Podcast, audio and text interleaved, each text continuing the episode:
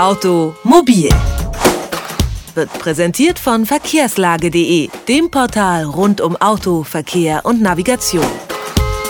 Um die Erdatmosphäre zu schonen, müssen alle Fahrzeuge, die seit Januar 2011 neu zugelassen wurden, ein klimafreundliches Kältemittel für die Autoklimaanlagen nutzen.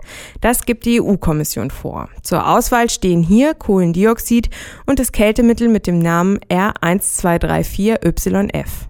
Schon im vergangenen Jahr war über dieses Kältemittel ein Streit entflammt. Daimler hatte sich geweigert, das Mittel zu nutzen, weil es zu leicht entzündlich sei. Nun haben auch andere Tests, unter anderem der Deutschen Umwelthilfe, gezeigt, wie gefährlich R1234YF ist.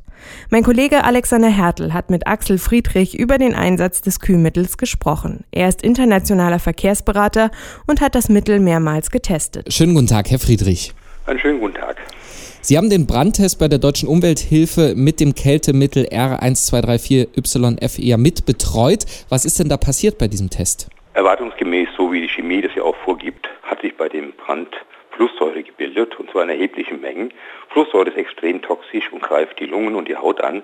Und es gibt relativ wenig Gegenmittel, das heißt extrem gefährlich für Menschen, die in der Nähe von solchen brennenden Autos stehen, vor allem wenn es auch zwei oder drei sind oder sie im Tunnel oder einer Garage bei sich befinden. Um das vielleicht nochmal ein bisschen plastischer zu machen, wie leicht entflammbar ist denn das gewesen bei diesem Test? Also kommen da auf einmal dann Stichflammen raus oder wie, wie kann man sich das vorstellen? Na, wir haben ja mehrere Tests gemacht. Das erste Mal haben wir nur gesehen, ob das Kältemittel sich entzündet. Und das entzündet sich ziemlich leicht, weil im Kältemittel ist auch Öl drin. Das heißt, die brauchen Öl im Kältemittel, damit der Kompressor sich nicht festfrisst. Aber in dem Fall haben wir was anderes mal gemacht. Wir haben einfach ein Auto angezündet. Warum? Es brennen ja jedes Jahr in Deutschland 20.000 Autos was die meisten ja nicht wissen.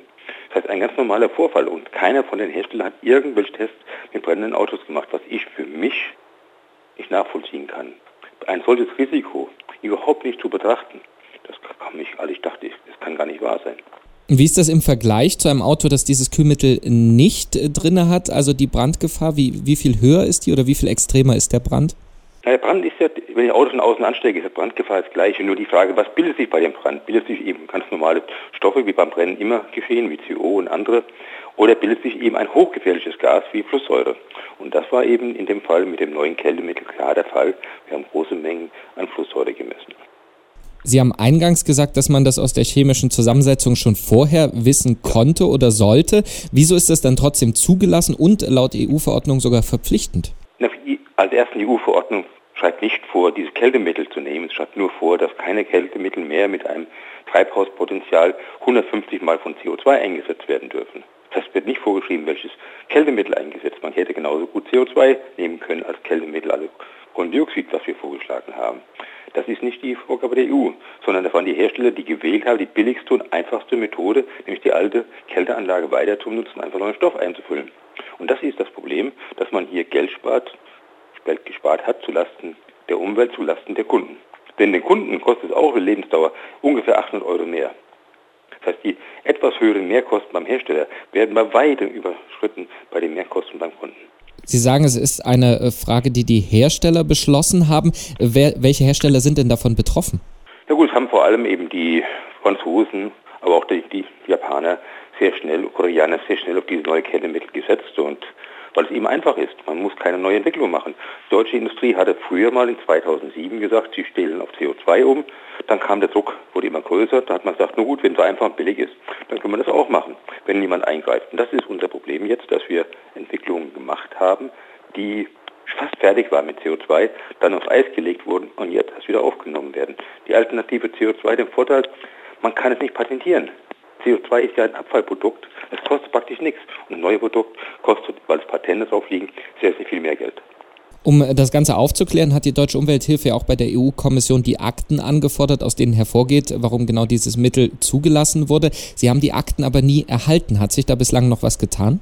Na, wir haben gerade Klage erhoben jetzt, um eben alle Akten zu bekommen. Man hat einige bekommen, einige wurden gesperrt, das gibt es wieder mal, aber manche haben wir gar nicht bekommen, denn es würden Interessen von Herstellern betroffen sein was natürlich sehr seltsam ist bei einer solchen relativ klaren öffentlichen Frage, ist für mich nicht nachvollziehbar. Mir war aufgefallen, dass Statements der Kommission und Statements von Honeywell und Depot eine sehr hohe Ähnlichkeit hatten. Deswegen die Nachfrage, wer hat wen beeinflusst. Also gab es da eine Absprache? Äh, das kann ich nicht sagen. Ich sage nur, es war eine hohe, hohe Ähnlichkeit der Aussagen und das ist natürlich schon auffällig. Und es sind auch natürlich in den ersten Mails, die wir bekommen haben, schon massive Einflussnahme versucht worden von Honey Depot. Wie weit die erfolgreich waren, das haben wir eben aus dem bisher erhaltenen Material nicht erkennen können.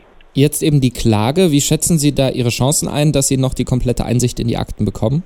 Ich schätze die sehr hoch ein. Unser Anwalt hat eben auch ganz klar gesagt, das kann nicht sein.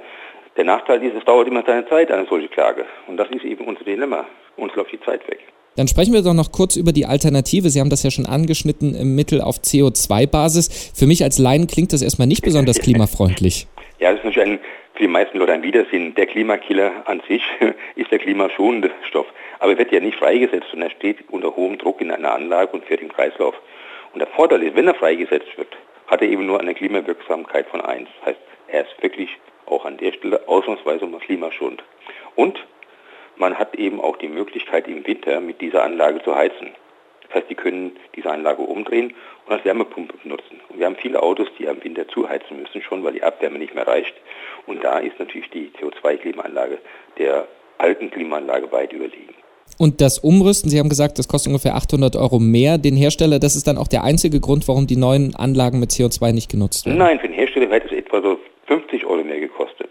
Der Kunde zahlt jetzt für die neue Lösung 800 Euro, weil das Mittel kostet deutlich mehr Geld. Bei jedem Kälteservice zahlen sie deutlich mehr obendrauf. Und vor allem der Verbrauch steigt auch noch an. Das heißt, die mittlere Mehrbelastung für den Kunden, habe ich gerechnet, liegt bei etwa 800 Euro.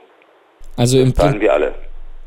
Also im Prinzip wäre auch CO2 dann billiger? Viel billiger, denn die Nachfüllung kostet praktisch nichts, denn CO2 ist wie gesagt ein Abfallprodukt.